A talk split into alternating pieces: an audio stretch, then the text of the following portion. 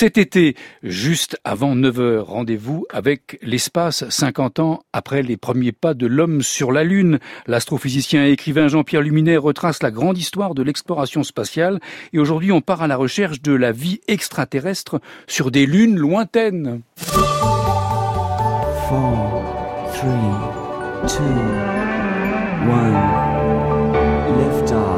En 30 ans, le terrain des recherches concernant la vie dans le système solaire a bien changé. Jadis, seuls les canaux martiens faisaient rêver. Aujourd'hui, ce sont les gros satellites de Jupiter et de Saturne qui intriguent. En décembre 1995, la sonde américaine Galileo se plaçait en orbite autour de Jupiter et faisait une découverte inattendue.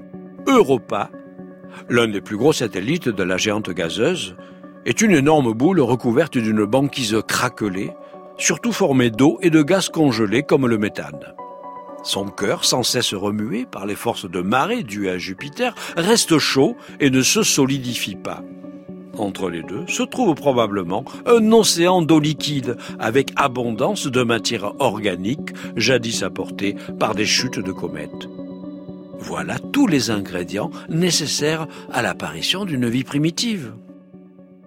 Certains biologistes pensent en effet que sur Terre, ou plutôt dedans, la vie serait d'abord apparue au fond des océans, près des sources hydrothermales chaudes, à l'écart de toute lumière.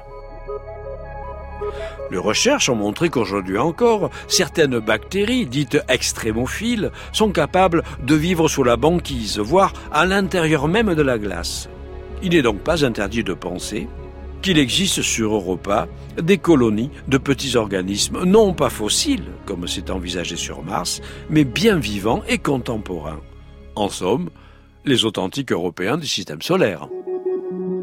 Même prometteuse configuration avec Ganymède, le plus gros satellite de Jupiter dépassant la taille de Mercure. Il est complètement gelé en surface, mais la sonde Galileo a détecté la présence d'un océan liquide sous la couche de glace, dont la profondeur et la salinité seraient comparables à celles des océans terrestres. Callisto semble être constitué à 40% d'eau liquide et glacée. bref, le fait que les gros satellites de Jupiter abritent sur leur croûte glacée des océans liquides semble être la norme. On en saura davantage avec la future mission JUICE qui a mis à son programme l'auscultation détaillée de Ganymède, Europa et Callisto. Lancement prévu 2022. Qu'en est-il alors de Saturne, qui compte encore plus de satellites naturels que Jupiter? Dès 1997, la NASA et l'Agence spatiale européenne ont lancé dans sa direction ce qui allait devenir l'une des plus belles missions de l'histoire nommé Cassini-Huygens, en hommage aux deux astronomes du XVIIe siècle qui en avaient découvert les plus grosses lunes et les anneaux, la sonde a atteint son objectif en 2004 et achevé sa tournée en 2017 après une série de représentations d'une exceptionnelle beauté. Encelade est sans conteste l'acteur le plus déconcertant.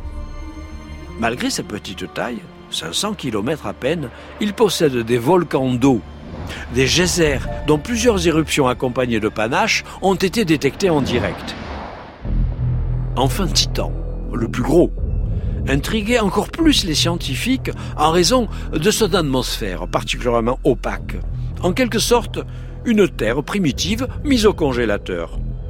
Terre primitive parce que la composition de son atmosphère azote, méthane, ammoniac, est très proche de celle de l'atmosphère de la jeune Terre avant l'apparition de la vie.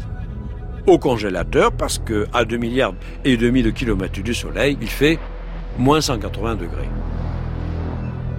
Alors pour voir ce qu'il y avait dessous, l'épais manteau gazeux, la mission Cassini a déposé le petit atterrisseur Huygens. La surface de Titan s'est révélée constellée de lacs et de rivières de méthane liquide. En somme, le méthane est à Titan ce que l'eau est à la Terre, nourrissant un cycle complet et permanent d'évaporation, de précipitation et d'érosion. Certains chercheurs soutiennent même que le milieu titanesque, contenant aussi de l'acétylène et de l'hydrogène, pourrait fournir les nutriments nécessaires à des bactéries productrices de méthane, même à des températures aussi basses. Ne nous emballons pas trop quand même, Que les océans subglaciaires de toutes ces lunes lointaines puissent abriter des formes de vie primitives reste une hypothèse. Les agences spatiales espèrent dégager les budgets pour lancer des sondes capables de percer leurs épaisses croûtes de glace et d'étudier sur place les possibilités d'une vie océanique. Ce serait évidemment plus spectaculaire que de recueillir des bactéries martiennes fossilisées depuis 3 milliards d'années. L'histoire de la conquête spatiale, Jean-Pierre Luminet à demain matin vers 9h 5.